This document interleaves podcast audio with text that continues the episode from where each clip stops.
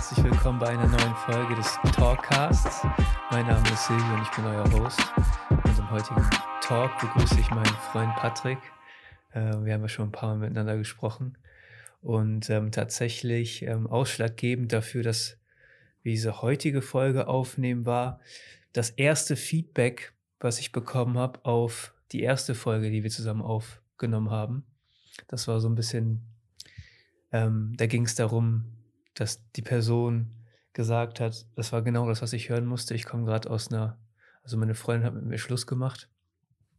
Und haben wir eigentlich so ein bisschen schon festgestellt, dass wir einmal über das Thema Beziehung sprechen wollen. Ne? Aber bevor wir so tief da reingehen, ähm, du bist ja jetzt Single, ne? In der heutigen Welt 2021. Ja. Ähm, was hat sich im Vergleich zu früher geändert? Weil ich kann mir vorstellen, in so einer digitalen Welt läuft Dating auch einfach anders ab. Kann das sein? Ja, absolut. Es ist einfach, das ist so krass geworden, habe ich das Gefühl. Gerade wenn man aus einer, ich sag mal, nicht langjährigen Beziehung, aber schon ein paar Jahre in einer Beziehung ist. Ja. Ähm, und wieder rauskommt und in diesen Markt wieder reingeht. Ja. Das ist, das ist eine völlig andere Welt. Man muss sich erstmal als Single zurechtfinden und man sagt ja immer so schön, diesen Marktwerk abche äh, abchecken. Und das ist, glaube ich, wieder eine Kunst an sich. Man muss sich einfach wieder darauf einlassen, dass man irgendwie mit anderen Leuten zu tun hat. Und da ist einfach auch so, nach einer Beziehung ist oftmals so das Selbstwertgefühl einfach krass im Eimer. Und da tut es auch erstmal ganz gut, wieder so den Marktwert abzuchecken. Aber es ist, es ist wie ein Zoo. Es ist wild. Es ist wild draußen. das ist verrückt. Es ist wild draußen. Ja. Was meinst du damit genau? ja, weil, also ich sag mal gerade jetzt, wie willst du Leute kennenlernen? Du hast ja gar nicht viele Möglichkeiten. Also das Ding ist, Dating heutzutage spielt sich ja nicht sowieso, also sowieso in Zeiten von Corona digital ab. Ja. Ich glaube, das ist auch so die ein oder der erste Schritt, den jeder Single irgendwie wagt. So, man geht irgendwie auf Tinder, auf Bumble oder Lavu, das sind so diese gängigsten Grinder. Apps. Diese kenne ich jetzt gar nicht, Grinder tatsächlich. So diese Apps. Ami, Ami Gay App. du gehst halt auf diese Apps und du musst erstmal checken, Alter, was geht hier ab? Und Ja. du wirst einfach überflutet. Das ist so eine, so eine äh, Reizüberflutung an Leuten, weil jeder Swipe könnte halt dein nächstes Date sein, dein nächster Lover, was auch immer. Es ist so alleine, sich das bewusst zu machen, dass hinter jeder Tür quasi ähm, die oder der nächste sein kann. Allein das ist halt schon reizvoll. Aber du bist auch direkt überfordert, wenn du die Leute dann äh, mit denen schreibst. So, du musst es auch alles wieder sortieren. So, dann machst du so eine kleine Prioritätenliste vielleicht, wer gefällt dir besser, wer gefällt dir weniger gut. Ist das auch so eine Art Reizüberflutung, weil so alles irgendwie ein Swipe weg ist? Ja, da wird einem auch so ein bisschen erstmal diese Oberflächlichkeit bewusst. Aber du hast am Anfang sowieso keine andere Möglichkeit. Ja, also das ist aber auch ganz angenehm, weil im realen Leben ist es ja genauso. Wenn du in der Diskothek früher Leute kennengelernt hast, da war das ja auch so, da bist du auch erstmal nach dem Optischen gegangen. Ja, aber ähm, es gehört was anderes dazu, wenn man jemand anspricht, finde ich, als wenn man jemanden anschreibt. Und ich glaube nicht, dass ich glaube, dass viel, viele Leute trauen sich gar nicht mehr, Frauen anzusprechen. Ne? Wenn man das Selbstbewusstsein hat, das zu tun, dann ähm, ist es auch schon ein Game Changer, finde ich. Ähm, aber jetzt läuft ja absolut alles digital ab. Ich kann mir gar nicht, also ich meine, ähm, wer ist denn Single? Das sind ja schon, ich meine, wir sind jetzt Ende 20. Äh, wahrscheinlich so Anfang 20. Eigentlich bist du so ein gefühlt so ein Versager, wenn du mit Ende 20 Ach Quatsch. Quatsch. Doch, man zählt sich dazu, obwohl es letztendlich nicht so ist, aber irgendwo zählst du dich dazu. Du hast das Gefühl, du hast so ein bisschen in Beziehungen, in Sachen Beziehungen versagt. Auch wenn das immer so hart klingt, aber in Teilen ist es halt tatsächlich so. Ah, Das, ist, das klingt echt hart. Ich finde das gar nicht so schlimm, weil ähm, ich denke mal, als Mann muss man sich gar nicht so viel Kopf machen, tatsächlich. Als Frau schon, ja. äh, ich glaube, Frauen machen sich mehr Kopf. Oder? Kann das sein? Ich glaube, du gehst doch auch entspannt an die Sache ran. So. Ich Das- glaube tatsächlich, das hat damit was zu tun. Äh, junge Frauen sind halt immer attraktiver oder wirken zumindest immer so. Aber das ist auch immer eine Frage der Perspektive. Kann man also- damit so kopfmäßig was anfangen am Ende des Ja. Tages? Du willst ja auch jemanden so- haben, der sich unterhalten kann. Ich habe die Erfahrung gemacht, dass tatsächlich ältere Männer für Frauen, egal welches Alter, interessanter sind, äh, weil die viel gefestigter und gereifter sind. Das merke ich jetzt aktuell auch, wenn man sich quasi ähm, auf Dates stürzt. Ähm, ich will nicht sagen, dass ähm, man als älterer Mann besser bei jüngeren Frauen ankommt, aber das ist halt irgendwie meine Erfahrung. Ich weiß nicht, was das ausmacht, aber das hört man halt irgendwie immer wieder. Dass, dass die jungen Männer, keine Ahnung, Anfang 20, einfach noch nicht so gereift sind, nicht so interessant sind. Ne? Quasi wie so der, der Wein. Weißt du, Wein wird mit der Zeit besser, je älter der ist. Und bei den Frauen, das ist mal quasi dieser Aberglaube, dass das halt nicht so ist. Aber das würde ich auch gar nicht so unterstreichen. Also ich habe auch schon ältere Frauen gedatet und die sind in der Regel einfach auch ultra interessant. Und viele blühen auch erst so richtig auf, habe ich das Gefühl, wenn die ihren eigenen Wert erkennen. Ja, ich denke auch, dass das so sein kann, aber es nicht unbedingt so ist. Am Ende des Tages ist es super individuell. Du datest ja kein Alter, du datest ja, ja irgendwie eine Person. Ja, das stimmt, das stimmt. Alter hin oder her, das ist ja auch oft so. Hauptsache die Chemie stimmt. Also das habe ich auch gemerkt, egal welches Alter letztendlich dann eine Frau hatte, ähm, dass die Chemie war eigentlich ausschlaggebend. Ob du einfach so dieses, ob man auf einer Welle surft. Ja, und das ist egal, ob es jetzt eine jüngere ist oder ältere. Aber mir ist tatsächlich auch aufgefallen, du, also der Durchlauf ist, also man kann digital viel mehr daten, als wenn man im Real Life auf Leute zugeht oder auf Menschen zugeht. Allein das ist ja schon eine Überwindung. Das hast du ja bei den Online-Datings nicht. Weißt du, das ist ja voll einfach von zu Hause aus, von der Couch aus zu swipen. Du hast auch, das kostet auch gar keine Überwindung mehr. Ich meine, du hast das, Anspr äh, das Ansprechen ähm, angedeutet. Ich weiß noch, Alter, wie früher das einfach Überwindung gekostet hat, überhaupt eine Frau anzusprechen. Und heutzutage, Alter, das swipest du einfach rechts. Und wenn es ein Match ist, dann ist es ein Match. Und dann schreibst du kurz ähm, und dann guckst du einfach, ob die reagiert oder nicht. Und wenn es nicht so ist, dann schreibst du halt das nächste Date an. Auch wenn es erstmal so banal klingt, aber das ist halt wirklich so. Ist es banal geworden mit der Zeit? Hat sich da irgendwas so über die letzten, keine Ahnung, zehn Jahre, was hat sich verändert? Ich glaube, die Eintrittskarte hat sich geändert. Die Hauptattraktion ist einfach immer noch die gleiche, weil wenn man sich face-to-face -face datet nachher, und das ist ja letztendlich das Ziel des Ganzen, ähm, da stellt sich halt heraus, ist es was oder eben nicht. Und das Anfang oder der Anfang letztendlich diese Eintrittskarte, das ist alles einfach nur so ein bisschen erstmal Show, Marketing. Das ist nichts anderes als Marketing. Du musst dich ja vermarkten auf diesen Plattformen. Ja. Entweder bist du äh, Marketing-Genie, ja, und kannst es irgendwie gut machen, suchst vielleicht ein paar coole Bilder raus, die irgendwo authentisch sind. Ähm, und wenn die anderen das attraktiv finden, dann hast du ja schon mal, ich sag mal, so einen kleinen Vorsprung. Da musst du es halt nur noch mal schaffen, die zu überzeugen, sich dann tatsächlich zu treffen. Und das ist dann die Kunst. Die Kunst, okay. Ja. Ähm, ist der Durchsatz an Personen, die man trifft, dann einfach erhöht mittlerweile? Das ist immer, ich glaube, davon abhängig. Ich meine, im realen Leben ist es halt genauso. Du musst ja auch Freiraum äh, schaufeln letztendlich. Du musst ja auch irgendwie dir Zeit nehmen. Weil heutzutage ist es so, ja, in Anführungszeichen ist es oberflächlicher geworden, weil es so einfach ist, jemanden zu daten. Aber ich habe tatsächlich das Gefühl, der Anspruch ist gestiegen an den Leuten, an den Dates. Weil dadurch, dass du halt die Möglichkeit hast, so viele Leute kennenzulernen, quasi wie die Wahl im Supermarkt. Ja, der Mensch wird wählerischer. Je mehr Angebot es gibt, ähm, desto wählerischer wird er letztendlich, weil du einfach differenzieren kannst. Und ich habe auch die Erfahrung gemacht, ich sag mal so als uninteressanter Typ, fällst du einfach hinten durch, weil die Konkurrenz zu groß ist. In Anführungszeichen Konkurrenz. Ähm, du musst dich halt auch irgendwie dann gut darstellen. So, und wenn das so ist und es dann tatsächlich zum Treffen kommt, und allein das ist auch schon schwierig heutzutage. Ich habe die Erfahrung gemacht, ähm, dass selbst während des Schreibens äh, das Interesse sinkt oder eben steigt. So, und ganz oft ist es halt so, weil die Konkurrenz so groß ist, die schreiben dann einfach nicht mehr von heute auf morgen. Ja, du bist noch in einer Konversation, die ist noch super. Ja, da gibt's noch, äh, da gibt's coole Themen, über die man spricht. Die Kunst ist es aber, du musst irgendwann den Absprung schaffen und sagen, okay, lass uns heute treffen.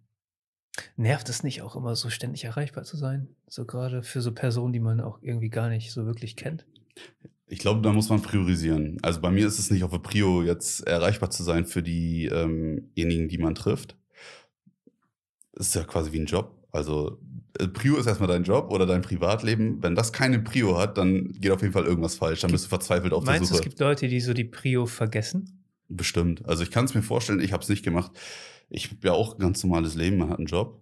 Ja, man muss das auch irgendwie alles unter einen Hut bringen und Klar. dann machst du einfach nur Abstriche. Es ist ja nicht so, dass du jeden Tag irgendein Date hast, dann gehst du irgendwann kirre im Kopf.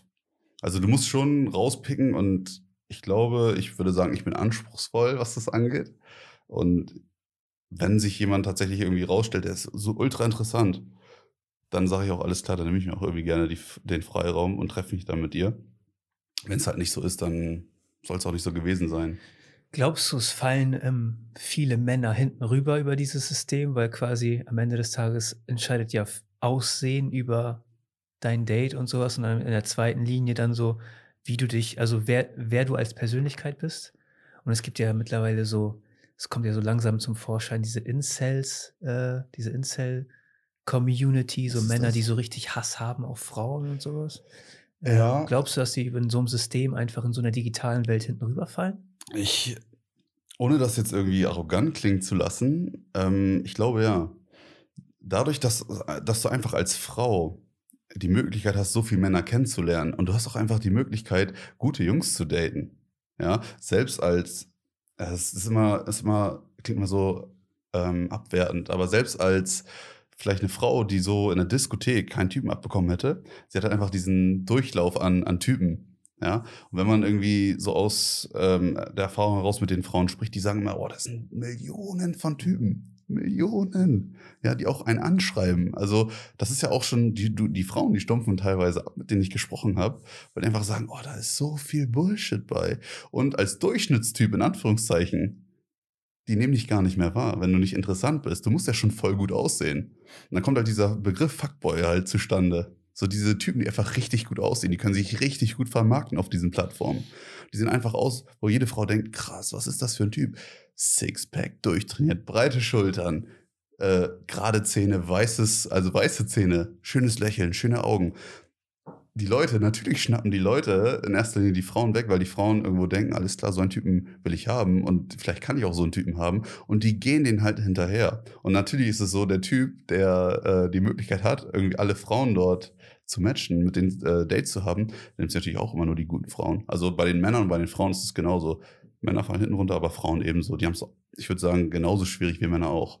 Dadurch kommt dann auch irgendwann dieser Hass zustande, weil die Leute mal denken, warum blitzen mich die ganzen Leute immer ab? Oder warum, warum werde ich mal abgeblitzt? Das hängt einfach damit zusammen, weil die Konkurrenz einfach so krass ist auf diesem Markt. Und es gibt Leute, die nutzen das System auch aus, ganz klar. Es gibt irgendwie hier, äh, ich hatte ja, ich hatte mal ein Treffen gehabt mit einer, die mir das mal so ein bisschen äh, geschildert hat, die schon ein bisschen länger Single ist, aus gutem Grunde auch, weil sie einfach hohe Ansprüche hat. Und sie hat das einfach mal so ein bisschen analysiert, so den Markt, und die hat einfach gecheckt, oh, es gibt so viel Fuckboys, die das System halt krass ausnutzen, die letztendlich auch darauf aus sind, so viele Frauen wie möglich zu daten, ähm, um halt diesen Durchlauf zu haben. Und wenn du als Frau dann auch reinfällst auf diese Anführungszeichen Fuckboys, dann hast du halt irgendwie einen Hass, weil du dann denkst, ja, alle gut aussehende Männer, die wollen nur Spaß haben. Mhm.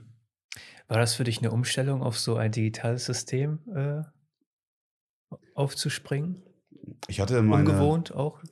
Ja, anfangs ist es ungewohnt. Meine erste Freundin habe ich ja ganz normal klassisch kennengelernt über, den, über die Schullaufbahn. Ja. Weil früher gab es diese Dating-Plattform gar nicht. Da, Ja. Ich bin noch groß geworden mit den Club-Handys. Ja, da gab es Ja. noch UMTS, so, da, wenn du dich quasi eingeloggt hast, da hast du erstmal 5 Euro äh, gezahlt, um ins Internet zu kommen. Äh, Und da gefühlt war das da einfacher, weil du nicht diese Masse hattest. So, und meine da, da war so diese Lektion, traust du dich jemanden anzusprechen oder nicht? Ja. Und ich fand, das war alles auch sehr viel persönlicher. Der Kreis war irgendwie enger. Heutzutage hast du auch die Möglichkeit, anonym einfach äh, Leute kennenzulernen. Und wenn du nicht auf Insta bist, dann bist du, äh, oder auf Facebook nicht bist, dann bist du auch erstmal so ein Schatten. Also dann bist du generell irgendwie gar nicht greifbar für viele. Und das heißt, du musst irgendwo auf den Plattformen unterwegs zu sein, um überhaupt ähm, real zu sein, so gefühlt.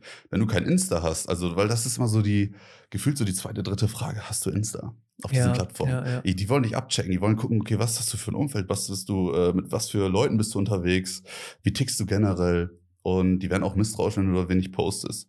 Zum Beispiel mein Insta-Profil ist jetzt nicht so krass gepflegt. Ja. Ähm, ganz oft hatte ich schon die Problematik, dass die Leute haben gesagt haben, ich bin fake. So, und die haben auch keine weitere Konversation irgendwie führen wollen, weil die einfach gemerkt haben, okay, dem traue ich einfach nicht, weil der nicht so viel Preis gibt von sich. Und meine zweite Freundin habe ich aber tatsächlich über ähm, äh, Tinder auch kennengelernt damals. So, das war aber auch eine Umstellung. So, man musste sich erstmal reinfuchsen. Da war Tinder aber noch nicht so krass wie heute. Jetzt bei Tinder, das ist auch nochmal ein ganz anderes Level. Ganz anderes Niveau. Krass, hat die Jugend so viel, also haben die eine andere Dating-Erfahrung? Also äh, ist, ist, hat Sex noch irgendwas mit Liebe zu tun in irgendwelchen Punkten? Oh, ich glaube, ich glaub, man muss das ein bisschen differenzieren, Dates und Sex. Obwohl ich das Gefühl habe, aufgrund der Tatsache, dass alles viel schneller äh, möglich ist. Also du kannst, du kannst jetzt, du könntest im Prinzip jetzt auf Tinder gehen. Du könntest swipen, während wir hier gerade sprechen. Hast ein Match und du würdest sie jetzt anschreiben. Hast du Bock, dich jetzt zu treffen, morgen zu treffen? Du könntest jetzt Dates ausmachen. Du kannst, wenn du willst. Und ähm, eifrig dabei bist, kannst du die ganze Woche ausplanen mit Dates. Das heißt, du hast halt die Möglichkeit, einfach schnell, viel schneller Leute kennenzulernen. Und das ist auch im Prinzip das, was es auch vielleicht nicht mehr so wertvoll macht. Weil, ach, weißt du, wenn die keine Zeit hat, egal, dann nehme ich halt Nina. Ja, dann nehme ich morgen äh, Annika. Und ach, Annika hat keine Zeit, egal. Olga ist auch noch da. Nehme ich halt Olga. Also gefühlt hast du die Möglichkeit. Ja, nicht, dass man das so macht, aber gefühlt hast du die Möglichkeit. Und dadurch wird das alles so ein bisschen nicht wertloser, aber es ist halt für dich so ein bisschen so diese Wegwerfgesellschaft kommt da so ein bisschen zu Vorschein. Ich sage aber nicht, dass jeder so tickt. Es ist aber möglich, das.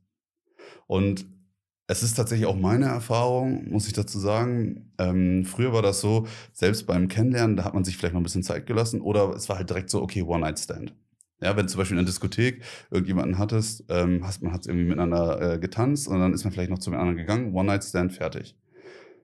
Und wenn man normale Dates früher hatte, dann war das ja auch nicht so, dass du beim ersten Mal direkt in die Kiste gestiegen bist. Es sei denn, es war halt direkt vorab abgemacht. Okay, alles klar, man will nur Spaß haben. Aber heutzutage ist es, das ist so total verwässert. Es, es, ich habe das Gefühl, was cool ist, die sind viel offener heutzutage im Umgang mit Dating und Sex.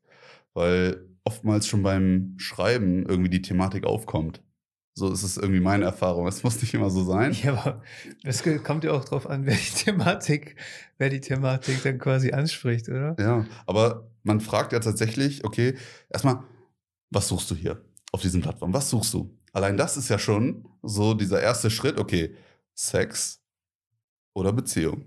Und wenn du sagst, ja, ich will erst mal gucken, und das sagen viele, dann weißt du definitiv, ich will erst mal gucken, heißt, ich will erst mal ein bisschen Spaß haben und mich dann entscheiden. Und oftmals ist es so, dass die Frauen das auch so kennen. Ja, du, lass uns erst mal gucken. Und dann hast du tatsächlich die Treffen. Und wenn du dich beim ersten Date schon verstehst, und heutzutage ist es ja aufgrund von Corona kannst du auch nirgendwo mehr hin. Das heißt, du landest entweder bei dem einen oder bei dem anderen ja. zu Hause oder du bist halt im Auto. Kann das der Grund sein, weshalb die Krankheit auch einfach so, so erfolgreich ist? Das ist eine, ohne Scheiß, das wäre eine Theorie, die müsste man echt mal durchleuchten. Ja. Dass man aufgrund des Datings äh, die Leute, na, glaube ich jetzt zwar nicht, aber ist das nicht auszuschließen? Aber es wird doch nicht weniger, oder? Was jetzt? Ja, die Kontakte. Gefühlt nicht. Gefühlt nicht. Also, wenn ich das jetzt so mal knallhart analysiere, würde ich sagen, ich könnte jetzt ja auch Dates haben. Ja, ich könnte jetzt morgen oder morgen Dates haben. Ich würde mich ja mit denen treffen und die halten sich ja auch nicht dran. Ja. Ob, also an die Auflagen hält sich gefühlt in dieser Dating-Ebene, an, diese Date, an diesen, auf diesen Dating-Plattformen hält sich doch keiner dran. Müssen wir echt mal gucken, ob mehr Singles an Corona sterben als Leute in der ja. Beziehung. Ja, interessant. Aber das Gute ist, das sind ja alles junge Leute, die können das, wenn dann überhaupt verkraften. Aber das Krasse ist ja auch, ähm, von diesen jungen Leuten, die sind ja auch, was das angeht, ähm, ich sag mal jetzt so, die Anfang 20-Jährigen, einfach meine Erfahrung auch, die, die scheren sich da auch nicht drum. Also für die ist es so, pff, ganz ehrlich, ich bin noch jung, so lass uns doch einfach treffen. Selbst wenn ich gesagt habe, du, keine Ahnung, ja, aktuell ist es sowieso ein bisschen schwierig, die pfeifen da auch einfach drauf und sagen, ja, ganz ehrlich, komm einfach vorbei. Ja, und wenn das so eine ganz wilde ist, dann sagt die, komm vorbei, eine Freundin ist auch noch da. Okay, wow. Ja. Wow. War das vor zehn Jahren so? Irgendwie hat sich was geändert. Frage. Ja, das so es, raus, ist, es ist einfacher, ja. Es ist, es ist einfacher. Es ist schnelllebiger. Die Leute wollen heutzutage auch immer ein Abenteuer, habe ich das Gefühl. Auf diesen Plattformen, die suggerieren das ja auch, gerade so Insta. Ich habe auch die Erfahrung gemacht, dass durch Insta die Mädels auch viel offener sind. Also die präsentieren sich ja auch auf Insta krass. Mhm. Und die gehen einfach viel offener damit um. So oftmals wollen die dann halt diese wilde Phase haben und das habe ich immer das Gefühl, das ist so, so Anfang 20, Mitte 20 vielleicht noch, aber dann irgendwo nicht mehr. Aber die, die wollen das halt auch ausleben. So, die wollen einfach ganz, ganz viele Erfahrungen machen. Die wollen auch irgendwie einen Typen, der vielleicht auch so ein bisschen so dieses Abenteuer ausstrahlt. So, und wenn du so ein Typ bist, dann hast du einfach auch gute Chancen. So. Ähm, Aussehen ist das eine, ja, aber Persönlichkeit und Charakter ist auch das andere. Und das ist ja auch einfach so. Ich würde einfach mal behaupten, ich bin einfach nicht der Bestaussehendste, ja, aber aufgrund der Tatsache, dass man irgendwo viel zu erzählen hat und man vielleicht noch was erlebt hat, dann wirkt es auch einfach interessant. Und dadurch, klar, ich würde lügen, wenn ich sagen würde, ich habe einfach heftig hohe Chancen bei Frauen. Das ist überhaupt nicht so. Ja? Okay. Frauen, also ich hatte auch die Erfahrung gemacht, dass mich ganz, ganz viele Frauen einfach nicht attraktiv gefunden haben und auch nicht interessant. Aber das ist ja gar nicht schlimm, weil die nächste kommt sowieso. Ist nur Swipe weg. Das heißt, dein Selbstwertgefühl ist auch gar nicht so angeknackst darüber, über diese Plattform. Wenn die nicht, dich nicht äh, mögen oder äh, das Match auflösen, ja, ist doch egal, du hast auch noch ein paar andere. Also, da, um das jetzt so ein bisschen oberflächlich darzustellen. Macht das, Bezie also macht das Beziehungen schwächer, wenn man diese Erfahrung gemacht hat, sodass dass die, die nächste Person ein Swipe weg ist? Mhm. Das ist eine echt gute Frage. Ich habe mir das tatsächlich auch gestellt. Und es ist aber auch typabhängig. Ich würde sagen, es ist typabhängig. Du hast halt auch das Glück, und die Erfahrung habe ich auch gemacht, dass du aufgrund der Tatsache, dass du ganz, ganz viele triffst, auch die Möglichkeit hast, ganz, ganz interessante Menschen kennenzulernen. Und wenn du jemanden triffst, und ich bin mir ganz, ganz sicher, dass es so viele interessante Menschen noch auf diesen Plattformen gibt. Ich will ja nicht alle schlecht reden. Ich will nicht alle in eine Schublade ähm, drücken, das wäre voll, das wäre extrem oberflächlich und falsch auch.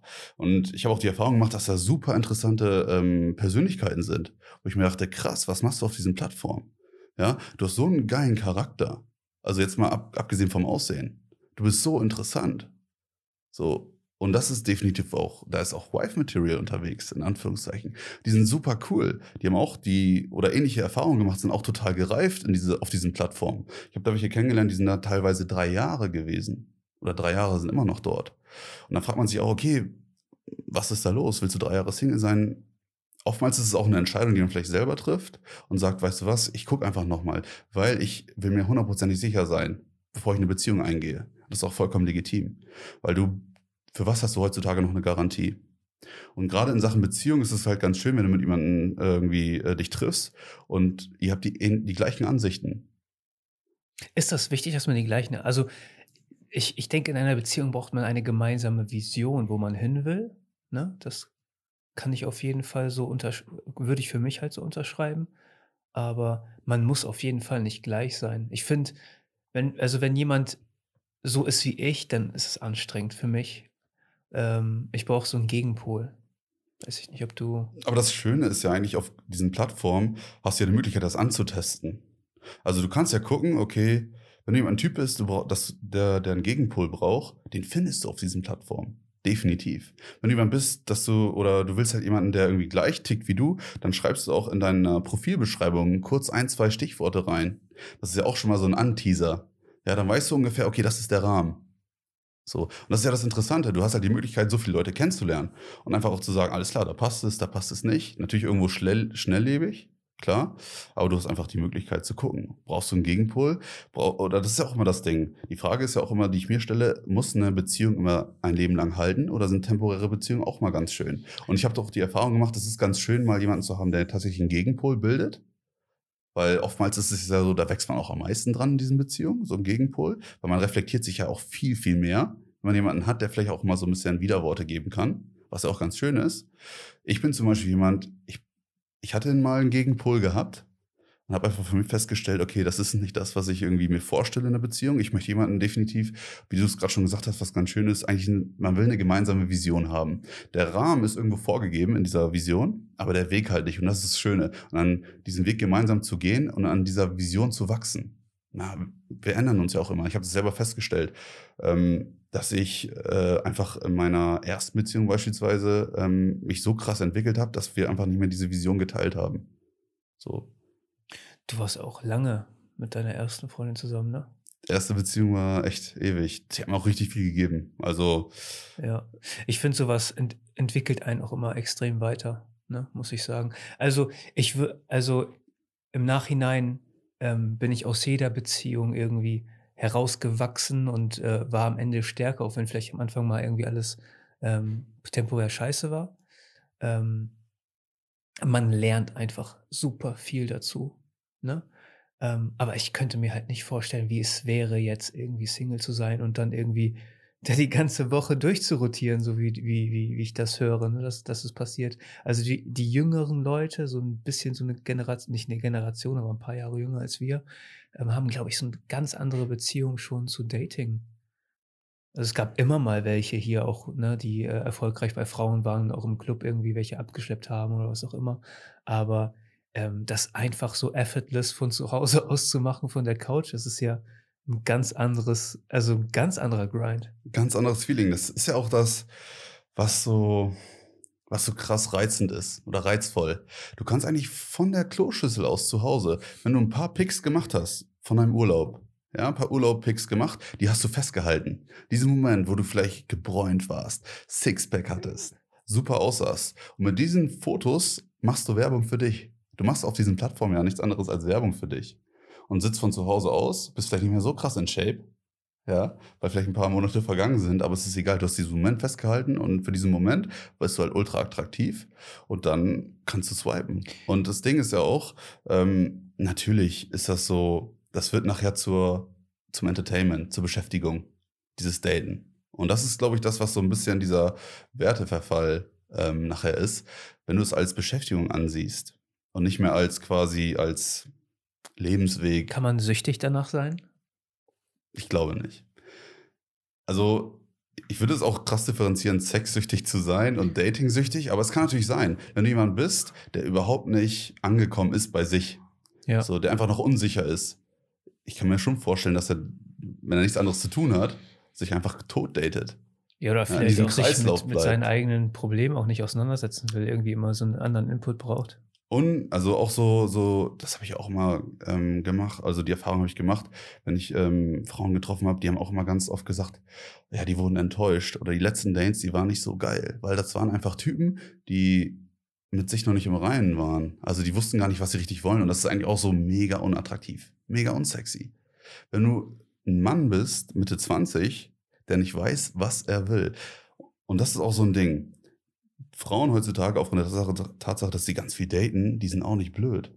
Die wissen ganz genau, ist das ein Typ, der jetzt hier äh, mir einen vormacht oder eben nicht. We- man wird ja schlauer mit der Erfahrung.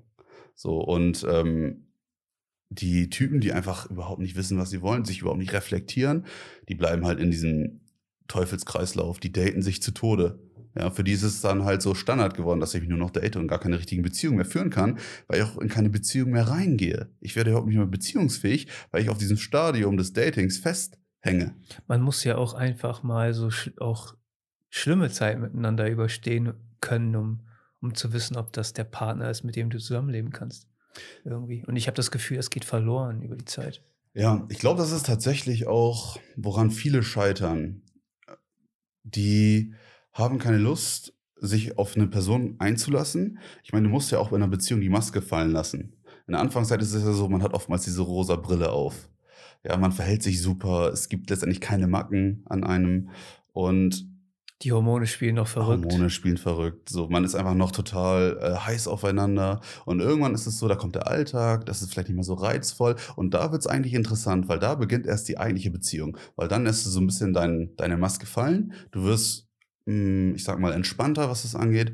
Du gibst mir viel, viel mehr Preis von dir. Und da, glaube ich, ist es halt so, da wollen die Leute auch nicht mehr ähm, enttäuscht werden. Auch diese Heartbreaks, jeder, der mal so ein Beziehungsdrama ähm, mitgemacht hat, der sagt sich auch, oh scheiße, diese Schmerzen, die ich damals gefühlt habe, ich weiß gar nicht, ob ich das überhaupt noch will. So, und dann baut man sich ein Schutzschild auf und sagt, okay, Beziehung, oh, schwierig, da muss ich mir hundertprozentig sicher sein. Und hundertprozentig sicher ist eigentlich keiner, ja, wenn man jemanden trifft. Weil Zweifel sind irgendwo immer da. Ja, und dann hast du eigentlich verloren. Ja, was heißt Zweifel sind immer da? Am Ende des Tages ist es auch so, dass niemand dir gehören kann. Und ich habe immer das Gefühl, dass viele Leute sehr besitzergreifend sind. Und ich war auch schon so, dass ich sehr besitzergreifend war und hatte auch schon Personen in meinem Leben, die sehr besitzergreifend waren. Aber am Ende des Tages ist es irgendwie so, ein- so, so ein Yin und Yang. Ne? Also, aber die Erkenntnis, dass mir niemand gehört und dass ich auch niemandem gehöre, also ich mache das, was ich möchte. Und entweder ist jemand an meiner Seite oder halt nicht. Ähm, das ist eine super wichtige Erkenntnis für mich selbst. Und seitdem läuft auch alles besser für mich, muss ich sagen. Ich glaube auch, ich glaube, wenn du dieses Stadium erreicht hast, was- was du gerade gesagt hast, dass du überhaupt diese Erkenntnis bekommen hast, dass dir keiner gehört und dass die, dein Partner eigentlich nur aus freien Stücken mit dir sein Leben verbringen will, wenn du dieses Stadium erreicht hast, dann hast du eigentlich gewonnen. Weil dann gibt es eigentlich nichts mehr, was diese Beziehung kaputt machen kann. Weil dann sind so Themen wie Eifersucht eigentlich, da braucht man, glaube ich, kaum noch drüber sprechen, weil man entweder sagt, okay, wenn du keine Lust hast, dann geh. Aber wenn du halt. Es heißt ja nicht, dass es einfach ist. Nein, nein, nein. So. Welche Beziehung ist einfach? Ja. Beziehung ist immer ein Kompromiss, es ist immer ein Konflikt. Ne? Es, also es ist nur, am Ende des Tages ist es so. Ja. Ne? Und du kannst, also wenn, wenn man sich, ich weiß nicht, so die Generation unserer Eltern, ne? Ähm, ganz großer Teil geschieden. Ne? ja. Lebensabschnittsgefährten. Ne? Schon das Wort, ne? So, das ist ja im Endeffekt so. Deswegen habe ich halt auch so ein, also eine, keine kontroverse Meinung zum Thema Ehe, aber ähm, es, Ehe ist für mich nicht mehr wichtig, weil ich finde, ähm, wenn ich mit meiner Partnerin zusammen bin, aus freien Stücken und jederzeit gehen kann, wenn ich will, und ich bei ihr bin, ist es doch viel wertvoller, als dass der Staat mich zwingt, ähm, mit jemandem zusammen zu sein, weil die sonst mir die Hälfte wegnehmen von dem, was mir gehört. Ne?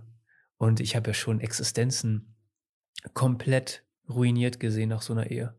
Also alles, was man sich dann sein Leben lang aufgebaut hat, ist weg. Am Ende des Tages auch nur, weil Leute zusammen sein müssen, weil es irgendwie gesellschaftlich, äh, so eine gesellschaftliche Konvention ist und die sich noch gar nicht so selbst entdeckt haben. Aber wenn ich das so höre, was, was du mir erzählst, dann ähm, entdecken sich die Leute ja heutzutage viel mehr selbst, bevor sie sich auf irgendwas Ernsthaftes einlassen, richtig? Und das ist ja eigentlich auch wiederum gut. Ich habe auch die Erfahrung gemacht, dass wenn ich zum Beispiel mich mit jemandem getroffen habe, den besser kennengelernt habe, dann spricht man auch mal über Familie. So, ist ja ein großes Thema. Und ich habe die Erfahrung gemacht, dass die meisten ähm, so Scheidungskinder sind und die gesagt haben, ich will das später nicht haben. Definitiv nicht. Ich will das meinen Kindern nicht antun.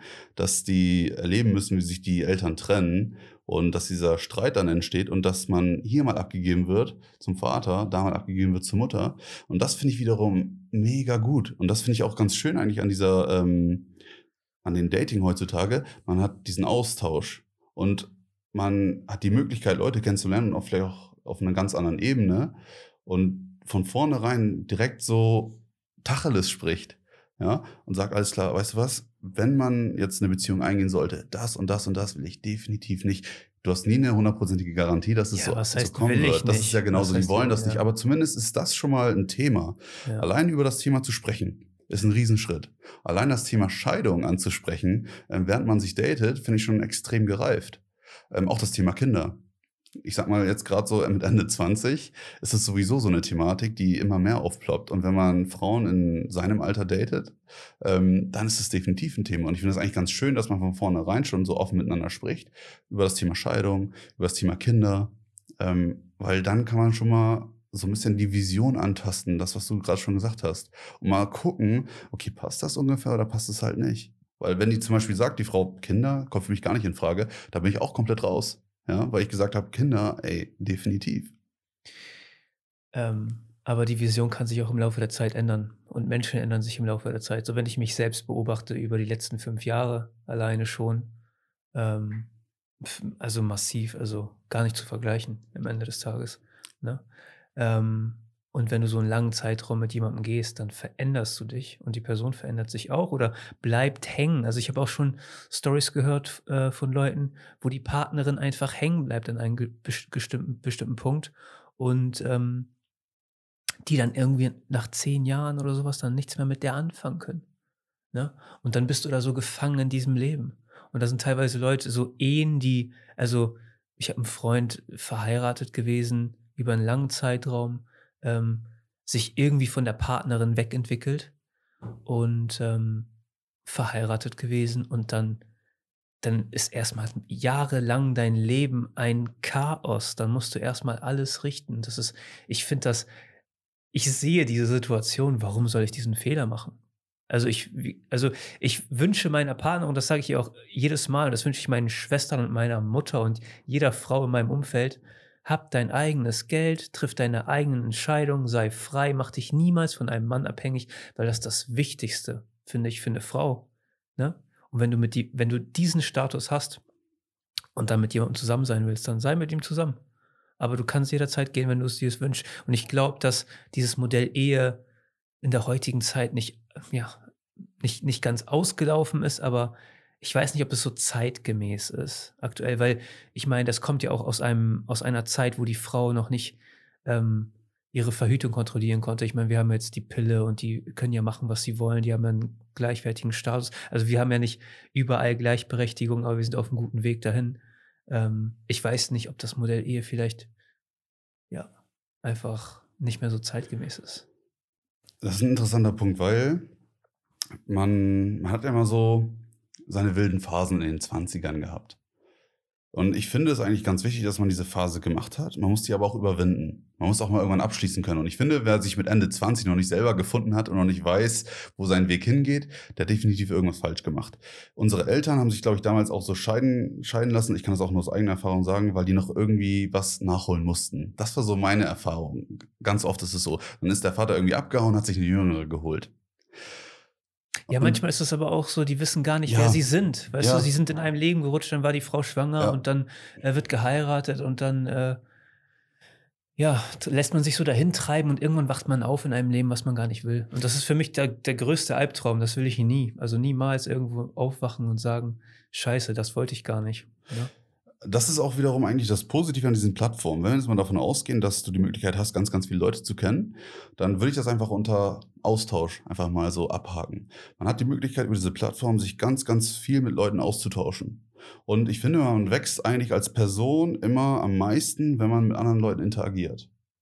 In Beziehungen oder einfach nur Dates. Du hast halt die Möglichkeit, dich super auszutauschen mit Leuten. Und wie gesagt, das sind super interessante Persönlichkeiten. Nutz einfach mal die Phase oder man sollte die Phase nutzen, ich sag mal, so ich sag mal Mitte, Anfang 20 und sich einfach mal auszutoben, um zu gucken, was will ich eigentlich im Leben. Und dann mit Ende 20 sollte man sich irgendwo gefunden haben. Und dann ist man auch vielleicht auch bereit, mal eine Beziehung einzugehen. Und die Beziehung sollte dann auch länger gehen. Weil dann hast du auch nichts mehr nachzuholen. Du hast, du hast ganz, ganz viel ausgetestet. Und das war auch immer so, oder das, was heißt immer so, das ist irgendwie für mich jetzt mittlerweile ähm, so ein Ding, dass ich vorher auch abchecke, hatte die ihre wilde Phase überwunden? Ist sie dann, dann ist sie in der Regel vielleicht auch ein bisschen mehr beziehungsfähig, weil sie ganz genau weiß, was sie will und was sie nicht will.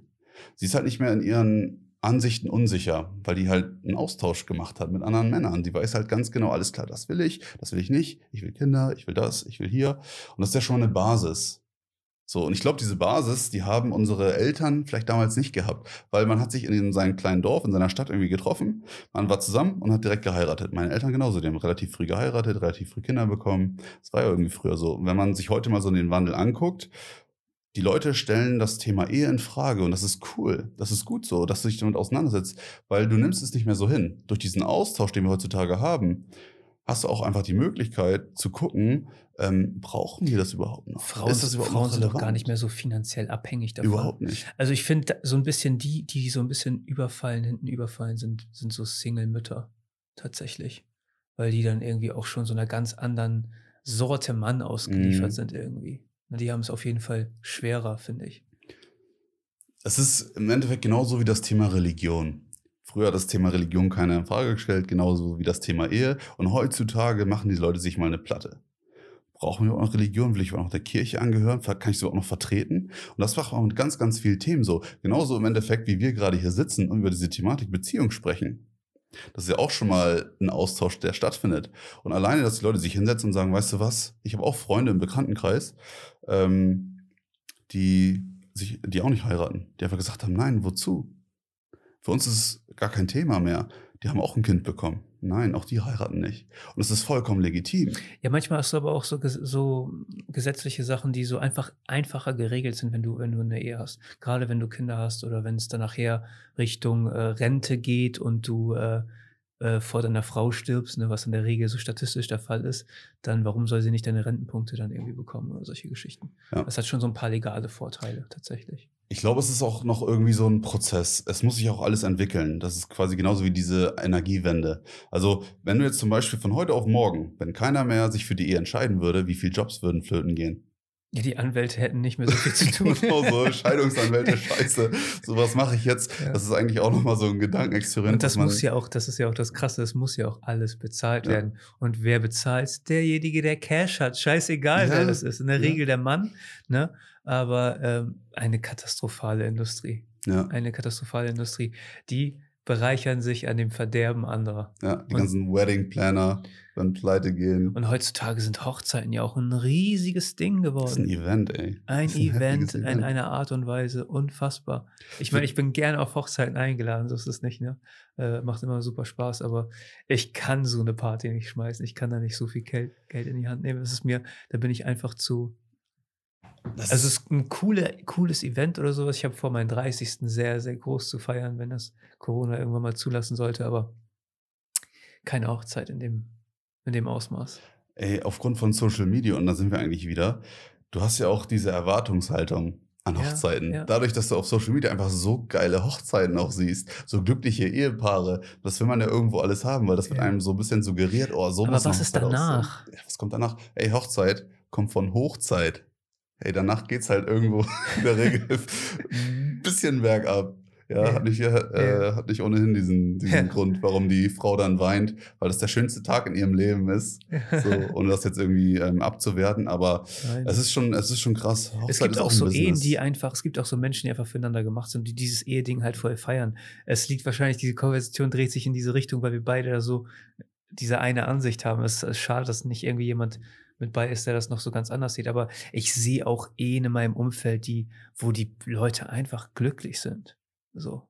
Ne, dass sie den Partner haben und dass sie so sich dazu entschieden haben. Das ist auch schön zu sehen.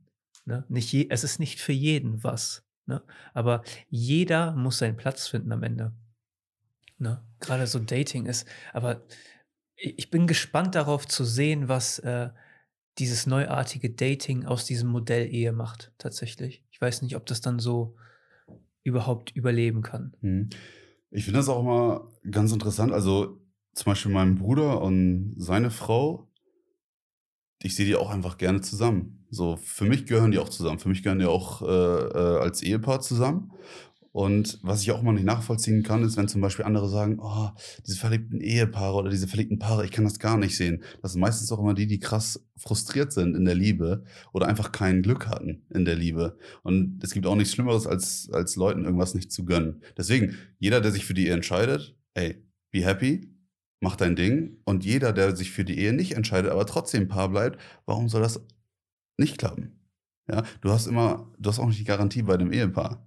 So, wenn die Nein. glücklich sind, egal ob in der Ehe oder nicht, ey, das ist doch das Geilste, was es gibt. Am Ende des Tages, wenn das, wenn Scheidungskinder so sprechen, als ob die, äh, also das kann dir immer passieren. Die Art und Weise ist natürlich, wie gehst du damit um, wenn es soweit ist, ne? falls es soweit kommt. Ne? Also ich würde mir schon wünschen, dass wenn ich irgendwie Kinder mit einer Frau habe und wir uns trennen, ne, dann würde ich da jetzt nicht irgendwelche Filme machen, von wegen, du darfst jetzt, ne, ich äh, will den Partner nicht sehen oder sowas. Natürlich interessiert mich, mit wem meine Kinder zu tun haben. Und ich muss auch irgendwie so einen Abschluss finden und die Sachen einfach so akzeptieren, wie sie sind. Ne? Also ich denke, dass Kinder nicht unbedingt ein, also du hast Verantwortung gegenüber den Kindern, aber nicht gegenüber der Partnerin irgendwie so ein Leben lang. Ne? Gegenüber den Kindern habt ihr gemeinsam Verantwortung. Und ich finde, das sollte dann an irgendeinem gewissen Punkt dann in, im Vordergrund stehen. Ne? Mm, Heutzutage, wie gesagt, wenn du jetzt zum Beispiel aus einer Ehe rauskommst, Scheidung hinter, sich- man hinter sich hatte, dann ist es ja auch wiederum einfacher, Leute kennenzulernen, die vielleicht auch aus einer Ehe gekommen sind. Weil das ist ja oft, oftmals so, das ist so meine Erfahrung, wenn du erstmal eine Trennung durch hast, dann ändert sich auch wieder der Freundeskreis. So. Klar. Und du findest durch diese Plattform auch wieder ganz, ganz schnell den Anschluss. Und das ist auch wieder so ein, so ein positives Argument eigentlich für diese Plattform. Du hast die Möglichkeit dort anzugeben, ja, ich habe ein Kind, komme aus der Scheidung. Ja, muss man wissen, ob man es angibt oder halt nicht. Aber du hast halt die Möglichkeit zu sagen, alles klar, ich, ich habe halt genau diese Attitüde, ich habe halt diese Eigenschaften. Leb damit oder eben nicht. Aber dann ist wieder so meine Frage ist, willst du diesen Firmen, die das anbieten, diese ganze Information zur Verfügung ste stellen? Weil du, also die wissen genau, wann du Bock hast und wann du äh, traurig bist und wann du äh, gerade swipes und wenn du gerade nicht swipes, dein Konto deaktivierst, weil du gerade jemanden vielleicht ein bisschen fester triffst. Das ist ja halt auch schon, also die intimste Art und Weise, sein Leben preiszugeben. Es ist krass. Ich finde tatsächlich, man macht auch aktuell so ein teilweise einen Trend, dass sich die Leute immer mehr aus Social Media zurückziehen.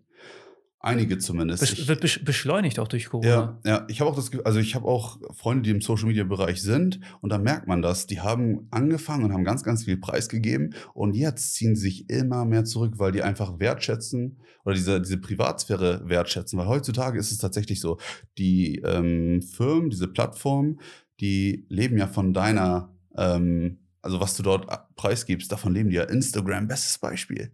Ja, du gibst da so viel Preis. Tinder, genau das gleiche Beispiel. Ich habe mal eine Doku Ist das nicht auch Facebook, Tinder? ja, ja, ist ja von Facebook, ne, glaube ich. Oder? Ich gehe davon Ich aus. Ich glaube ja. Ja, Ich keine glaub, Ahnung, ja. jedenfalls. Ja, ich meine, Facebook wäre tot, hätten die Instagram und Tinder nicht. Ja.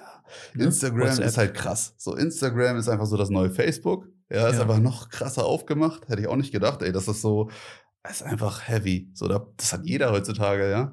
Und Tinder, das ist ja auch so, wie gesagt, ich habe nur eine Doku geguckt. Tinder speichert ja deine ganzen Likes, deine ganzen Matches und selbst wie du mit den Leuten über Tinder schreibst, die speichern das alles. Du kannst die Daten sogar anfordern. Ja, dann kriegst du so ein riesen Pamphlet zugeschickt ähm, und dann, dann wird der ganze Chatverlauf, egal ob du mal Tinder vor fünf Jahren oder so hattest, das haben die noch alles. Ja, die wissen eigentlich, das ist ja das Krasse, die wissen mehr Bescheid als sonst wer. Die wissen ganz genau, was du für Vorlieben im Bett hast, wie du deine Anmachsprüche quasi ähm, ähm, planst, koordinierst, was du dort reinschreibst. Die wissen das alles. Ja. Der Algorithmus, der ist schlauer als du selber. Natürlich, natürlich. Ja. Das ist ja auch immer das Interessante, wenn Leute denken, oh, das Handy hört mit. Das Handy weiß einfach, was du magst und schlägt dir das vor, bevor du weißt, dass du es willst. Das ist ja das Verrückte. Also AI ist unfassbar intelligent. Ne? Also es übersteigt unsere Vorstellungskraft. Und das Ding ist ja auch, es, man muss es oder man darf es nicht immer schlecht sehen. Eigentlich ist es ja ganz gut, wenn die wissen, zum Beispiel bei Tinder jetzt, was du magst und was nicht. Weil es wird anhand deiner Likes, wird ein Algorithmus erstellt und dann werden dir Profile vorgeschlagen anhand deiner Likes. Das Ist heißt, du, wenn du auf Blondinen stehst, werden dir vorwiegend werden dir Blondinen Aber angezeigt. kapselst du dich nicht dann von der Realität ab? Die Realität ist halt auch nicht immer das, was du dir vorstellst. Ja, klar. Klar, irgendwo schon. Social Media ist halt eine Art von Realität, aber es ist eigentlich die, die Realität. Du musst dir einfach nur dessen bewusst sein. Das Ding ist, meine Einstellung dazu ist, man muss das so ein bisschen als Spielplatz sehen. So ein bisschen als Test. Du, du musst einfach gucken, was kommt. Und wenn du vielleicht irgendwas gefunden hast, was dein Interesse weckt, bleib dabei, lass dich darauf ein und guck einfach, was, was es wird. Du darfst halt nie dort auf diesen Plattformen hängen bleiben, weil das ist dieser Teufelskreis, auf den sich einige halt einlassen. Die kommen von dieser Plattform nie runter. Drei Jahre auf Tinder, ich weiß nicht, ob das so gesund ist. Wenn man da drei Jahre in diesem Dating-Leben ist, ob man nicht vielleicht mal irgendwann ankommen sollte und sagen, okay, ich lege mich mal fest, ich lasse mich mal auf diese Person ein. Ähm, um mal jetzt so ein bisschen vom Dating wegzukommen und dann so in Be Bezug auf Beziehung und Trennung und so, ich meine, haben wir ja alle mit Erfahrung gemacht. Flü flüchten sich Leute nach einer Trennung vielleicht in sowas rein, weil sie ihren eigenen Frust irgendwie vergessen wollen? Boah. Da kann ich Stories erzählen, ne? Ich glaube tatsächlich, nach einer Beziehung oder nach einer Trennung ist es das Wichtigste, das Ganze zu verarbeiten. Punkt. Sich nicht abzulenken. Viele nutzen diese Plattform und lenken sich ab. Und wenn du in dieser Ablenkung bist, dann verirrst du dich da. Weil du lenkst dich ab, lenkst dich ab, lenkst dich ab, lenkst dich ein Jahr ab, lenkst dich zwei Jahre Du ab. bist immer noch am selben Du Punkt. bist aber immer noch auf diesem selben Stadium. Eigentlich ist es das Wichtigste und das ist auch das, was ich nach meiner Trennung gemacht habe. Du musst dich hinsetzen, dich hinterfragen, weil du musst einfach als besserer Mensch rausgehen aus dieser Beziehung. Das ist das A und O. Du musst eigentlich mit dir im Reinen sein. Du musst auch dir mal vor Augen werfen, was du für Fehler gemacht hast in der Beziehung, die überhaupt zu dieser Trennung geführt haben Klar. hinterfrag dich. Du musst halt auch mal selber, ich sag mal, ähm, eine Zeit lang Single sein, um dich selber mit dir selber zu beschäftigen. Äh, Single oder allein? Vielleicht beides. Ja. Ähm, Ablenkung ist gut, aber du musst eigentlich komplett mal deine Person auch hinterfragen. Nach jeder Beziehung ist es wichtig, sie einfach mal kurz reinzuwaschen. So einen Reality-Check zu machen. Was habe ich falsch gemacht? Was möchte ich besser machen? Wie möchte ich meine nächste Beziehung führen? Die Fragen sollte man sich stellen. So, und wenn man sich nicht dieser, mit dieser Konfrontation auseinandersetzt, dann ist man auf jeden Fall nicht ready für die nächste Beziehung. Weil in der nächsten Beziehung wirst du die Fehler wiederholen. Das ist einfach so. Wir machen die Fehler so lange, bis wir sie irgendwann nicht mehr machen. Ja, oder wir bleiben halt auf Oder wir diesem halt Stadium hängen.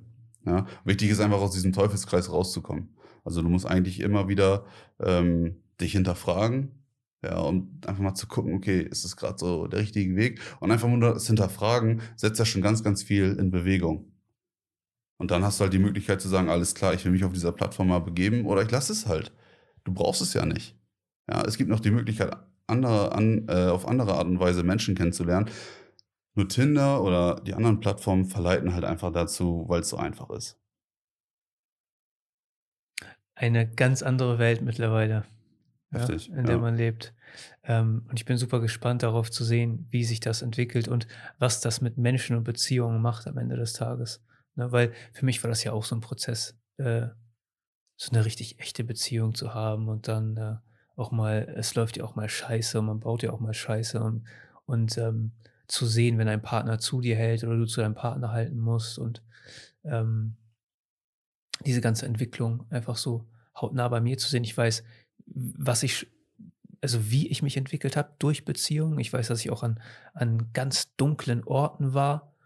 Ähm, aber was ich auf jeden Fall gelernt habe, ist, es vergeht so. Und die Zeit heilt, also die heilt die Wunden nicht, aber man lernt damit zu leben und man wird erwachsener und man, ähm, es ist halt deine eigene Entscheidung, wie du das, es ist wieder so ein, eigentlich so ein Thema Mindset. Ne? Wie gehst du damit um? Nimmst du das als, siehst du das als Chance und entwickelst du dich weiter und du kannst dich ja auch eine, eine Weile lang ablenken, wie du schon sagst und so, aber ähm, vergesst das Große und Ganze nicht aus, verlier das nicht aus den Augen. Ne? Wenn man das dann so beleuchtet, wie du es gerade gesagt hast, dann ist es eigentlich auch wieder ganz schön. Weil, wenn du zum Beispiel einen Partner hast, der an deiner Seite ist und der dich quasi in deinen dun dunkelsten Momenten begleitet hat, er hätte ja im Endeffekt die Möglichkeit, andere Leute zu daten, hat es aber nicht gemacht. Ja, er hätte auch kurz sich bei Tinder anmelden können und äh, sich einen neuen holen können. Aber aufgrund der Tatsache, dass er sich das dazu entschieden hat, bei dir zu bleiben, obwohl er die Möglichkeit hätte, ist eigentlich ein Riesenbeweis, dass die Person zu dir steht. Und eigentlich ist es wiederum ganz gut so, weil du dann weißt, weißt du was, der hat äh, zu mir gestanden, obwohl er die Möglichkeit hätte, jemand anders kennenzulernen, hat es aber nicht. Was ist das für ein Riesenbeweis, Vertrauensbeweis? Und das ist auch Klar. wiederum gut zu wissen, ähm, dass es so ist, aber er es halt nicht wahrgenommen hat. Ja, der ist halt bei dir geblieben. Ähm, glaubst du, dass Leute heutzutage zu schnell aufgeben? Glaubst du, hast, hast du in deinen Beziehungen zu schnell aufgegeben? Ich würde sagen, in Teilen ja. Weil es wiederum so reizvoll ist, zu sagen, weißt du was, ich habe mich gar keinen Bock damit zu beschäftigen. Ich hole mir eine neue. Und das ist eigentlich so mega traurig. Die Leute haben irgendwie so diese Einstellung gar nicht mehr, diese Wertschätzung gegenüber der anderen Person gar nicht mehr. Wenn du eine Person wirklich liebst, dann arbeitet man aneinander oder miteinander. Man will ja, dass die Beziehung irgendwo aufrechterhalten bleibt. Und man will ja auch in der Beziehung wachsen. Und eigentlich sind, so diese tiefsten oder dunkelsten Momente die besten Lehrer, weil man dann, oder weil sich dann herausstellt, was bist du für eine Person? Ja, bist du ein Beziehungsmensch, hältst du wirklich fest? Wenn es aber nicht der Fall ist, dann war es vorher auch nie bestimmt. Dann warst du auch vorher nie wirklich in Love. Und eigentlich muss man die Erkenntnis so haben, will ich mich dieser Person völlig hingeben? Und du hast halt eigentlich die Wahl. Aber wie gesagt, ich habe auch Fehler gemacht. Und das, das Schlauste ist, aus diesen jeder. Fehlern einfach zu lernen. Klar. Du bist blöd, wenn du einfach weitermachst, wo du vorher aufgehört hast. Und die ganzen Beziehungen, also die Beziehungen, die ich geführt habe, ähm, die, ich bin aus allen Beziehungen schlauer rausgegangen. Viel stärker. Und habe die Fehler, die ich da gemacht habe, in der nächsten Beziehung nicht gemacht. Ja. Und wenn du es halt nicht machst, dann, also nicht lernst aus den Fehlern, dann befindest du dich Ewigkeiten in diesem Teufelskreis. Aber du musst halt auch irgendwann so ehrlich zu dir selbst sein und sagen, okay, das ist, was ich möchte und ich bin so, wie ich bin. Und entweder akzept, akzeptiert man das so oder halt auch nicht. Ja. In gewissen Punkten. Also es ist nicht, also es heißt nicht, dass man nicht in einer Beziehung sich einschränken muss. Ne?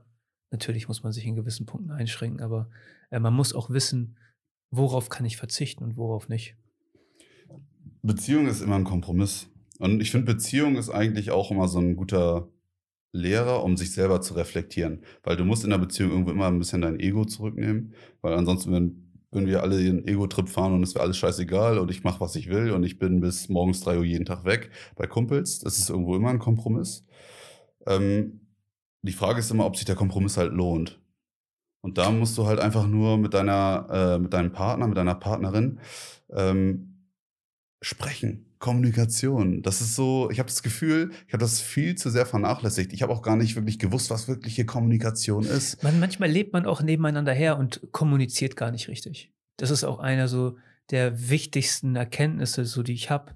Ähm, du weißt manchmal gar nicht, wo der andere steht, weil der sich das auch vielleicht nicht traut zu sagen. Und da sind wir wieder bei diesem Punkt, ne? Alle sagen, und da wird mir jeder recht geben, Kommunikation ist das A und O, aber die Art und Weise, wie du kommunizierst, ist genauso wichtig. Das heißt, letztendlich, wie du gerade gesagt hast, du musst auch einfach mal deinem Partner, ihr müsst euch einfach mal Zeit nehmen und sagen, ey, oder am Tag oder einmal die Woche, fünf Minuten, wo stehen wir gerade? Was sind meine Gedanken? Die, wenn du deinem Partner das nicht mitteilst, wem denn sonst? Du hast ja letztendlich deinen Partner, der ist ja dazu da, um mit dem alles zu teilen. Warum sollst du nicht auch deine Wünsche, deine Ängste äußern, vielleicht auch deine Zweifel? Ja, einfach mal wirklich die Wahrheit sagen, sich fünf Minuten nehmen und sagen, weißt du was, das und das und das. Aber auch was das gut ist. Tut so, also es, das wird allen gut tun, egal ob es jetzt äh, schlechte Nachrichten sind oder gute Nachrichten. Das hat einfach auch was mit Vertrauen und Wertschätzung zu tun, dem anderen das Ganze mitzuteilen, weil, wie gesagt, im besten Falle vertraut dir dein Partner einfach zu 100 Prozent. Punkt. Und das erlangst du nur, wenn du wirklich auch mal das aussprichst, was in dir vorgeht. Ansonsten weiß dein Partner ja gar nicht, wer du bist. Ja. Ja, aber ich, ich glaube auch, dass viele Leute das nicht aussprechen, weil sie ihrem Partner auch teilweise nicht wehtun wollen. Ne, und das einfach eher so ihre eigene Gedankenwelt so ein bisschen verheimlichen. Die Frage ist, ist das im Endeffekt so gut? Ob man, Nee. also warum soll man dem Partner das nicht sagen? Egal was es ist, zum Beispiel auch Thema Sex. Ja, bestes Beispiel. So, das ist eigentlich immer so ein Thema, was extrem sensibel ist, weil wer sagt in seinem Partner gerne, dass er zum Beispiel das und das einfach im Bett nicht bringt? So ganz salopp ausgedrückt. Das ist ja so ein krasses, äh, so eine Ego-Klatsche, die man dann bekommt. Kein Mann hört gerne, dass er zum Beispiel einfach äh, kein guter Liebhaber im Bett ist. Wer hört denn das aber gerne? wie Wer will- viele will Männer, wie viele hören? Männer sind keine guten Ja, Liebhaber? wer will das denn hören? Ja, aber Ja. genau aus diesem Grunde Ja. werden die auch nicht zu guten Liebhabern, weil das nicht angesprochen wird, weil es nicht thematisiert wird. Und eigentlich muss Ja. man dieses Tabuthema auch mal brechen. Und deswegen bin ich auch immer ein Freund davon, ähm, diese Thematik anzusprechen. Ja. Tatsächlich auch schon relativ früh beim Dating, Ja. ähm, um einfach so ähm, mal herauszukitzeln, kann die Person überhaupt damit umgehen. So ein bisschen Ja. provozieren vielleicht auch. Kommunikation heißt auch immer lernen, sich selbst erkennen, ne? Ähm, auch durch die Perspektive eines anderen. Und deswegen sitzen wir auch heute zusammen und sprechen über solche Themen, ne? weil eventuell es reicht alleine, wenn eine Person sich das anhört und vielleicht irgendwas mitnehmen kann. Das wäre schon Grund genug, finde ich, ähm, solche sensiblen Themen auch anzusprechen. Aber, aber das siehst du querbeet, ob das jetzt irgendwie Thema Finanzen ist, auch immer so ein Thema, da sprechen Leute nicht gern In. In Beziehung? Deutschland sprechen, in, Deutsch, in der Beziehung vielleicht schon, aber in Deutschland spricht man nicht über Geld. Das ist immer so eine Regel. Ähm, aber wie willst du dich über Geld weiterbilden? Wie willst du dich finanziell weiterbilden, wenn du nicht aus Erfahrungen anderer lernst? Ne? Und gerade so Thema Beziehung ist, ähm, man kann so viel aus dem Scheitern einer Beziehung lernen, finde ich. Ich habe einmal eine Beziehung gehabt, die ist ähm, super schlecht gelaufen. Ich habe super fest an jemanden festgehalten, den ich eigentlich hätte, wo ich das eigentlich gar nicht hätte gebraucht oder so. Ähm, Deine letzte, aber es ist so, ja, aber ich, aber was meine, meine, meine jetzige Beziehung ist was ganz anderes, auf einem ganz anderen Niveau, ne? Auf einem ganz anderen Level. Ich habe erst jetzt gelernt, was das eigentlich bedeutet, eine Aber- Beziehung zu führen und jemanden wirklich zu lieben. Wie bist du auf dieses Niveau raufgekommen? Und das ist, glaube ich, die Kunst. Wie Ja. schaffe ich es, Ja. meine Beziehung auf das Next Level Ja, zu bringen? Wo Licht ist, ist auch Schatten, sage ich immer. Und ähm, um an diesem Punkt zu landen, musste ich durch ganz viel Dunkelheit gehen tatsächlich. Ich habe mich viel abgelenkt, viel gefeiert, ähm, habe meine Ziele so ein bisschen aus den Augen verloren, ähm, das Studium extrem vernachlässigt. Ähm, und ich musste mich selbst finden. Und das hat mir super viel gegeben im Nachhinein tatsächlich. Aber auch, ähm, ich habe halt auch so einen Freundeskreis und eine Familie und so, die äh, mich auffangen, wenn ich falle. Ähm, und das gibt einen natürlich auch einen Mega-Halt am Ende des Tages. Ist es so. Aber ähm, ich bin eigentlich ein super emotionaler Mensch. Und zu erkennen, dass, ähm, wie gesagt, zu erkennen, dass Menschen dir nicht gehören. Ne? Und man muss auch mal für sich selbst einen Abschluss finden und sagen, pass auf, es gibt gewisse Verhaltensmuster oder sowas an den Menschen, die, die nicht zu mir passen. Und dann ist es auch okay zu sagen, pass auf, das, wir, gehören, also wir gehören nicht zusammen. Ähm, aber auch, natürlich ist es am Anfang schwierig, weil man hängt natürlich an der Person oder sowas. Aber ähm, ich muss sagen, ich habe viele Selbstzweifel gehabt, die, glaube ich, so zum, die mich dazu gebracht haben, so zu denken damals. Ich musste lernen, äh, nicht so viel, also mehr Selbstvertrauen zu haben. Auch das habe ich gelernt. Ähm, das ist eine, eine so der wichtigsten Dinge. Mir, also die Sicherheit auszustrahlen, ähm, dass äh, mich nichts mehr so erschüttern kann. Ne? Deswegen, ähm, Schmerz ist für mich, also Schmerz findet nun mal statt, irgendwie, du tust dir weh oder wie auch immer, das, das passiert im Leben, aber Leiden ist immer eine andere Sache. Also man kann sich dazu entscheiden zu leiden oder man entscheidet sich durch den Schmerz zu gehen und äh, am anderen Ende irgendwo rauszukommen. Und ich habe mich damals entschieden zu leiden und es hat mir super, also hat mich super zurückgeworfen, ein paar Jahre in meinem Leben. Im Endeffekt hätte mein Leben viel weiter sein können, hätte ich das von Anfang an anders angegangen. Ähm, aber diese Erkenntnis hätte ich niemals gehabt. Ne? Deswegen bin ich, wie gesagt, ich bin super dankbar für alle Beziehungen, die ich hatte. Ich habe super viel gelernt, also und ich weiß ganz genau, dass das nicht die Beziehungen waren, die ich wollte. So. Also ich bin an einen Punkt ange angekommen, wo ich mir denke, so, okay, ich weiß, was ich will und ich weiß, was ich habe. Und ähm, das alleine, das gibt mir ein ultra Selbstvertrauen, dass ich weiß, ähm, ich kann mich auf meine Freundin, auf, auf meine Freundin, auf meine, auf meine Familie, auf meine Freunde, ich kann mich auf die Leute verlassen. Und ich kann machen, was ich will. Und ich kann auch, äh, die, diese Leute standen auch in dunklen Momenten bei mir und sind es heute noch. Und das ist mein Team. Und das zu wissen, das gibt mir eigentlich dieses Selbstvertrauen, diese Erkenntnis, dass Sachen auch vorbeigehen und ja, ich weiß nicht, was ich da großartig zu sagen soll. Das ist ein Prozess. Und ich bin dankbar für den Prozess am Ende. Ich glaube, man muss tatsächlich, so wie du es gerade so gesagt hast, man muss diesen, diese Positivität in allem irgendwo sehen. Man darf aber auch nicht vergessen, wie du gerade schon gesagt hast, es gönnen auch einmal die, die schlechten Momente dazu, aber auch die guten Momente. Ja. Und es würde keine guten Momente geben, wenn es die schlechten nicht geben würde. Und ich glaube, das muss man auch irgendwo sehen. Eine Beziehung hat auch gute und schlechte Momente. Eine Beziehung Klar. ist auch wie eine Droge. Ja, man ist einfach erstmal extrem happy. Und wenn die Droge dann von einem genommen wird, dann ist man erstmal down.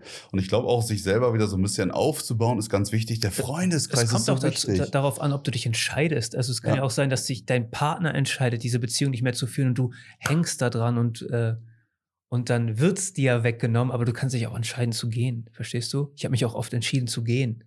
Ne? Irgendwann so gesehen, okay, scheiße, das ist gar nicht das, was ich möchte. Ähm, und da muss man halt auch, muss man halt auch sich dafür entscheiden und dann auch so sagen, okay, ich, dann tue ich jetzt jemandem vielleicht kurzfristig weh, aber langfristig ähm, tut es uns beiden vielleicht ganz gut. Weil ich will halt, wie gesagt, meine größte Angst ist, irgendwann in einem Leben aufzuwachen, was ich so nicht für mich geplant habe. Ne? Kann man, kann man sagen, es gibt das perfekte Rezept für die Beziehung oder es gibt irgendwie ein Rezept für die Liebe, wo man sagen kann, das sind die Zutaten, die werfe ich zusammen und dann habe ich auf jeden Fall eine glückliche Beziehung. Gibt es sowas, würdest du sagen? Das ist immer die Frage, die ich mir stelle. Ich weiß nicht, ob es ein Re Rezept gibt, aber ich denke, dass, ähm, wie gesagt, zu, die Erkenntnis, dass Menschen dir nicht gehören, ist eine ganz wichtige Zutat. Ähm, und dass man selbstsicher sein muss und äh, man muss Leuten auch einen Vertrauensvorschuss geben und auch wissen, dass äh, manchmal laufen die Dinge im Leben einfach anders als geplant und man tut vielleicht auch jemandem weh oder man, jemand tut dir weh und man muss auch einfach die Stärke überwinden, also die Stärke aufbringen, diese Dinge anzupacken und zu kommunizieren und zu wissen, okay, pass auf, warum ist das so? Wieso fühle ich mich so? Weshalb, weshalb äh, werde ich zu solchen Dingen getrieben? Oder warum treibst du deinen Partner vielleicht in irgendwelche Situationen, die, die er selber unangenehm findet oder sowas. Du musst mit, dem, mit der Person sprechen. Ne? Das ist ein Gamechanger in der Beziehung. Ich weiß nicht, ob Leute das. Also, das ist eigentlich so simpel, oder? Eigentlich, genau, das ist eigentlich ist das übergeordnete Beziehung simpel, weil es gehört einfach Vertrauen dazu. Es gehört Support aber Emotion, dazu. Aber Emotion macht es komplex. Das ist Emotion das. ist halt diese nicht konstante, genau. die einfach immer alles durcheinander wirft. Das ist ja auch immer so witzig zu sehen, dieses Phänomen. Die Single-Leute sind die besten Ratgeber, was Beziehungen angeht. Ja. Klar, weil die einfach nicht befangen sind. Ja. ja. wenn du in einer Beziehung bist, du siehst die Welt einfach mit anderen Augen. Du bist ja. irgendwo immer bist so ein vielleicht bisschen vorsichtiger mit dem, was du sagst. Ja. ja. du willst den anderen nicht wehtun. Du hast halt einfach eine Person in deinem Leben. Ähm, also nichts gibt dir eine hundertprozentige Garantie. Alles im Leben ist endlich. Und das ist vielleicht auch so ein bisschen so, warum die Leute auch immer Angst haben, den Partner vielleicht zu verlieren. Klar. Aber wie du schon sagst, du musst auch mal irgendwann die Erkenntnis haben, tut der Partner mir gut oder tut er mir eben nicht gut. Und das Einzige, wie ich es rausfinde, ist, indem ich drüber spreche. Indem ich es genau. anspreche dass auch mal äh, vielleicht Zweifel angesprochen werden müssen. Das ist in jeder guten Beziehung so. Zweifel müssen angesprochen werden, um überhaupt diese Zweifel bearbeiten zu können. Wenn die nie ausgesprochen werden, dann sind die an einem kleinen Kopf und dann gehst du daran zugrunde und dann bist du ein unglücklicher Mensch. Und, und wenn du unglücklich bist, wie sollen dein Partner glücklich werden? Das geht nicht. Nee. Also wie gesagt, manchmal in der Beziehung sind es simple Dinge, die, die ähm, den Erfolg oder Misserfolg dann, dann also wie gesagt, Kommunikation und sich selbst zu, sich selbst zu kennen, vor allen Dingen, ist einer so der wichtigsten Dinge, die ich mitgenommen habe. Ich weiß, wer ich bin, ich weiß, wo ich hin will, ich weiß, dass ich Fehler habe. Ähm, und wie gesagt, Kommunikation, Kommunikation mit dem Partner. Und se sich selbst auch ehrlich sein, wenn, wenn man sagt, okay, pass auf, das ist nichts für mich ne, dann auch wirklich so die Reißleine ziehen und sagen, so, okay, das war's. Und dann auch ehrlich mit der Person sein und nicht irgendwie, irgendwie sich in Ausreden flüchten. Ich glaube, das ist aber, ich glaube, genau das ist das Schwierigste im Leben, ehrlich zu sich selbst zu sein. Manchmal ist es ja auch so, oftmals gibt man dem Partner die Schuld. Ja, er hat es nicht angesprochen, er hat nicht das gemacht, er hat nicht das gemacht. Aber oftmals ist es so, dass man vielleicht auch mal den Fehler bei sich suchen sollte, ja. um zu gucken, okay, vielleicht bin ich die Person, die es einfach nicht äh, am Leben erhalten hat, diese Beziehung. Vielleicht bin ich einfach die Person, die diese Fehler gemacht hat, die das initiiert hat, die auch vielleicht das Verhalten des Partners hervorgerufen hat. Und das ist auch so wichtig, warum sich vielleicht oftmals oder viel öfter selbst reflektieren sollte, weil so weiß man eigentlich, wer bin ich und was will ich. So. Und du wirst halt ewig in einer unglücklichen Beziehung sein, wenn du nicht erkennst, wer du selber bist. So. Ja, ich glaube, das ist einer so der wichtigsten Punkte. Und ich denke, ähm, das ist doch ein, ein ganz guter Abschluss, oder? So auch für, ja. für unsere Zuhörer und Zuschauer. Ähm, ja, wenn euch die Folge gefallen hat, dann ähm, folgt uns auf jeden Fall auf allen sozialen Kanälen, Spotify, Apple, ähm, demnächst auch als Videopodcast auf YouTube. Ähm, ja, Patrick, vielen Dank, dass du heute dir die Zeit genommen hast, über dieses sensible Thema mit mir zu sprechen. Und ich hoffe, vielleicht hat der eine oder andere was mitnehmen können. Und äh, vielleicht habt ihr auch einfach nur eine Stunde eure Zeit vertrieben das ist auch in Ordnung. Alles klar, bis zum nächsten Mal.